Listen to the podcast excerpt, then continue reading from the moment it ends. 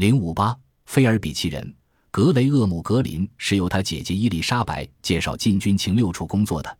他姐姐在特务机关当私人高级助理。当命令下达后，格林相信谍报机关大门是很容易进的。这就是为什么格林始终觉得菲尔比所说的他畅通无阻地打进了英国情报机构的话是非常确切的。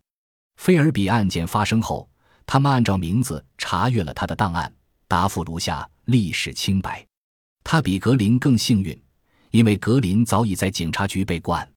电影明星秀兰·邓波尔指控他有诽谤行为，这起因于他发表在新闻学杂志《日日夜夜》上的一篇评论文章。格林的材料不仅被呈送到 C. 孟西斯，而且还转送到检察总长那儿。格林相信菲尔比有一阵子甚至吃不准自己是否真的打进了秘密情报局，因为他最初的报告使得与他联络的苏联情报官得出结论。也许他应该离开这个并不是他们要打入的组织。格林喜欢菲尔比写的《我的无声战争》一书，在他为该书所做的序言中评述道：“我们听说书中有大量说教内容，但实际上一点也没有，除非他庄严阐述自己的信念和动机的话，可以称作宣传。”不过，格林用犀利的批判眼光评论了菲尔比对第五部主任费利克斯·考吉尔的控制。并视之为自我放纵的权力游戏之一。正是由于这一原因，格林最后没有接受菲尔比提供的晋升机会。但是，《我的无声战争》中，菲尔比承认他排挤走考吉尔是为了便于接触枯燥乏味的材料。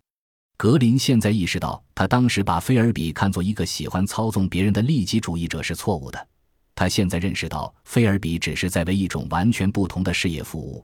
在军情六处根本没有任何个人野心。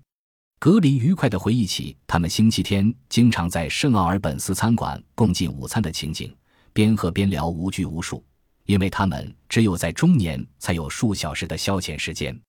当在执行火灾警戒的时候，他们也会在伦敦圣詹姆斯街后面的一个酒吧里碰头，并喝上一盅。格林回忆，如果有人判断错误的话。那肯定是因为菲尔比用非常风趣的话遮遮盖盖地淡化或掩饰这一切。他对自己的同事很讲义气，当然，对于他对另一种事业的忠诚，我们就不得而知了。